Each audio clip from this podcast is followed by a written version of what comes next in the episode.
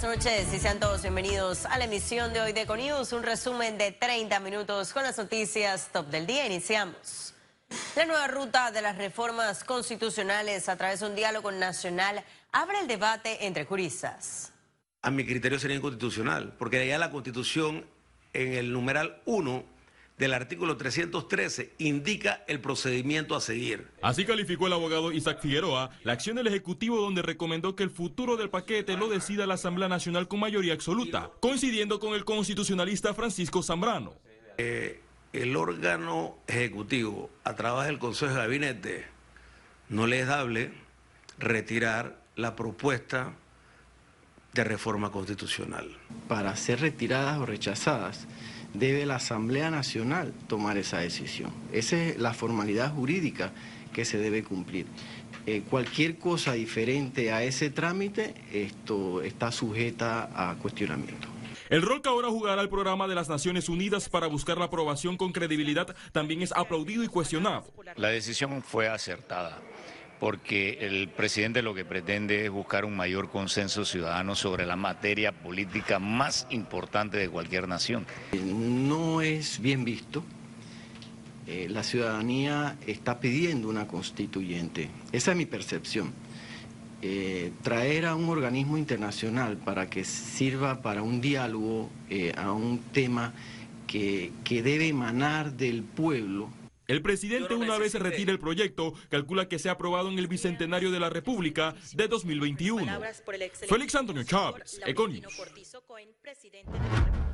Y el procurador de la Nación, Eduardo Ulloa, pedirá a partir de enero de 2020 una auditoría de todos los casos de alto perfil. Prometió una investigación objetiva para perseguir el delito.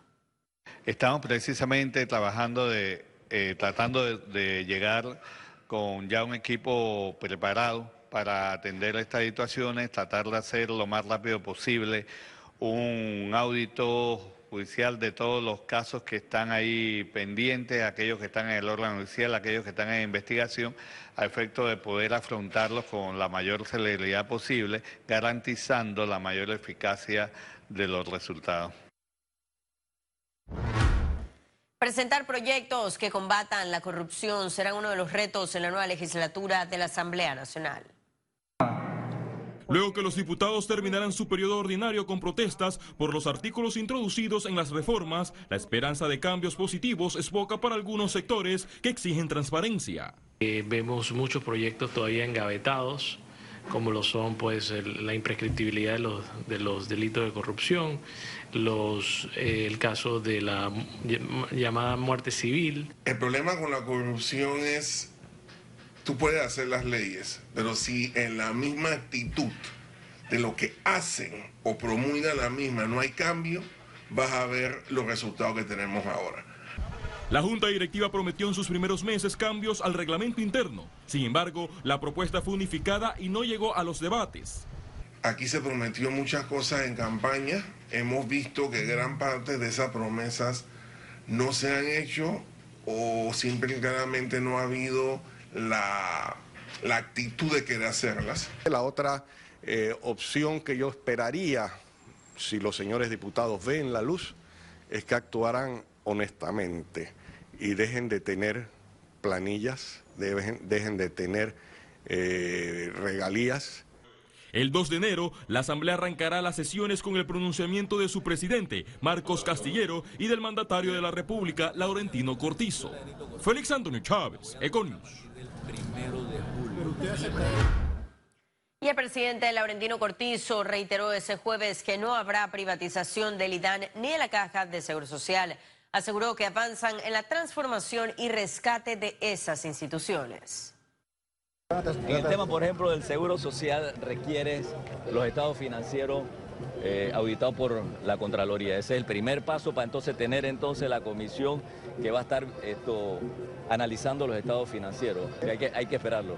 O sea, sin, el estado sin los estados financieros avalados por Contraloría, eh, no podemos avanzar. Cero privatización del, del IDAN. Economía. Llega gracias a Caja de Ahorros. Y ese 2019 en las Naviferias se vendieron más de 277 mil jamones. El gobierno y productores ahora trabajarán para aumentar la producción en el 2020. El 96% de los jamones nacionales comprados a productores para las naviferias llegaron a la población panameña. El lugar donde más se vendió fue en Colón, 23.371, eh, Panamá Oeste, 23.999. Voy a los primeros para no entrar en muchos detalles. Son, y el otro va a ser eh, en Chiriquí, perdón, Coclé 16.000 y Chiriquí 13.000. En 12 jornadas vendieron jamones picnic y de pierna sin hueso a 8 dólares cada uno. Este año no solamente fue el famoso picnic, sino que se agregó un producto nuevo a la canasta que por lo que yo he escuchado parece que puede desplazar al picnic porque tiene mejor sabor que el picnic y se agregó el producto avícola. El producto avícola que también es 100% panameño y que debe ser ya parte de esta canasta navideña. La institución identificó los retos para el próximo año. El escáner el otro año es esencial. Eh, mira, eh, la participación desde el día uno, nosotros arrancamos a hacer esto, pero fue en agosto, septiembre. O sea, si nosotros hacemos esto desde junio del otro año, vamos a considerar todas las cosas que salieron mal. Este jueves, el gobierno y productores firmaron un acuerdo para lograr la producción de 500 mil jamones para el 2020. Ciara Morris, Econews.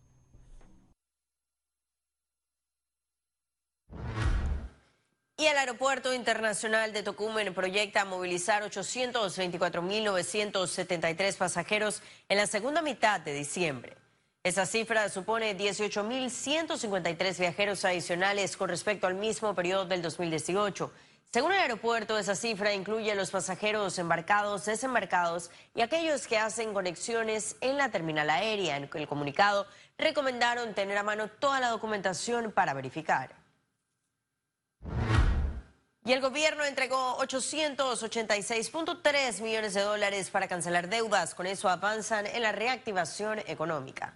Se tratan de deudas que mantenía el Estado desde el 2010. De ese monto global, 381.5 millones de dólares corresponden a los bancos, 421.4 millones de dólares a la Caja de Seguro Social y 83.4 millones a la zona libre de Colón. Y la empresa Fortunato Mangravita despachó su primera exportación de carne de res a China. A continuación, todos los detalles. Se tratan de 23 toneladas métricas de carne de res congelada con destino a Shanghái, China que solamente con este contenedor ha aumentado casi un 35, 35 a 40% lo que es el sacrificio en, nuestro, en, nuestro, en nuestra planta. Eso quiere decir que definitivamente va a ser una ayuda enorme ahora mismo a la ganadería de nuestro país. La empresa aspira a exportar más de 12 contenedores de carne mensual. Estamos ahora mismo en una proyección de ampliación de nuestra planta ahora mismo que tenemos casi, vamos a duplicar queremos llegar a tener 30 contenedores o casi un contenedor diario. Este jueves, el gremio y autoridades mostraron su compromiso de revisar los tratados de libre comercio para aumentar las exportaciones. Necesitamos poder ofertar más productos a un gran mercado tan importante como el mercado chino. Es un tema de requisitos, eh, no tanto ya del TLC, sino de cumplir con las certificaciones de las plantas. Eh, y eso es un trabajo que hay que ir acompañando a, los productores para ello. El Ejecutivo y la familia Mangravita recurrieron la planta y cerraron el contenedor de exportación. Ciara Morris, Econews.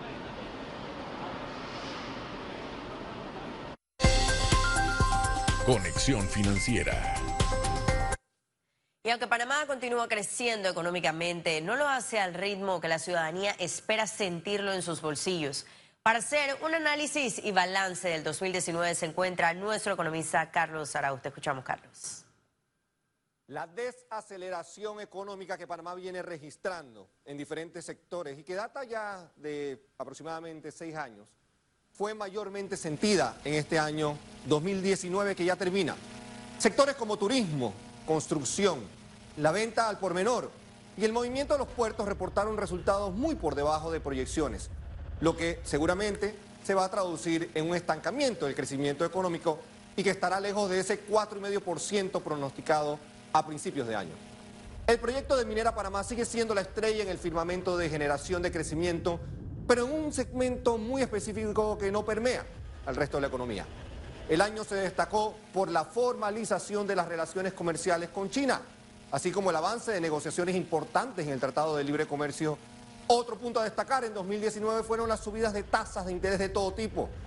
Así, de alguna forma, pues, afectando el día a día de los panameños, al tener que pagar más en sus hipotecas, tarjetas de crédito y préstamos personales. La nota de alerta y precaución son las finanzas públicas que aparentemente terminaremos este 2019 pues muy por encima de lo que indica la ley de responsabilidad fiscal en lo que concierne al déficit. En ese sentido, otra noticia positiva del 2019 es que Panamá mantiene su atractivo como buen sujeto de crédito, con perspectiva de crecimiento como pagador y como un buen ente ante los diferentes organismos internacionales. Hay grandes megaproyectos todavía por determinarse, como la línea 3 del metro y el cuarto puente sobre el canal, que seguramente animarán una economía algo golpeada. A pesar de no crecer con la fuerza de antes, crecer simplemente en tiempos de turbulencias financieras internacionales es un logro. Se acaba y se acabó 2019 y ahora apuntar con ganas, con fe y con fuerza a un mejor 2020. Economía. Llegó gracias a Caja de Ahorros. Y ahora sí, al momento de conocer un resumen de la jornada bursátil de ese jueves 26 de diciembre. Iniciamos. El Dow Jones cotizó en 28.621 con 39 puntos, aumenta 0.37%. El IBEX 35 se situó en 9.661 con 80 puntos, aumenta 0.023%, mientras que la Bolsa de Valores de Panamá cotizó en 454 con 27 puntos, baja 0.02%. Ahora veamos en detalle el volumen negociado en la Bolsa de Valores de Panamá.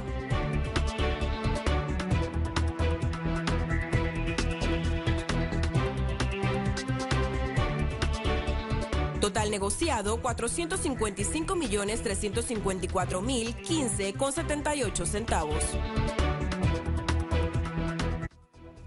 Y en breve estaremos de regreso con las notas internacionales. Pero recuerden, si no tienen oportunidad de vernos en pantalla, puede hacerlo en vivo desde su celular a través de una aplicación destinada a su comodidad y es Cable On The Go. Solo descárguela y listo.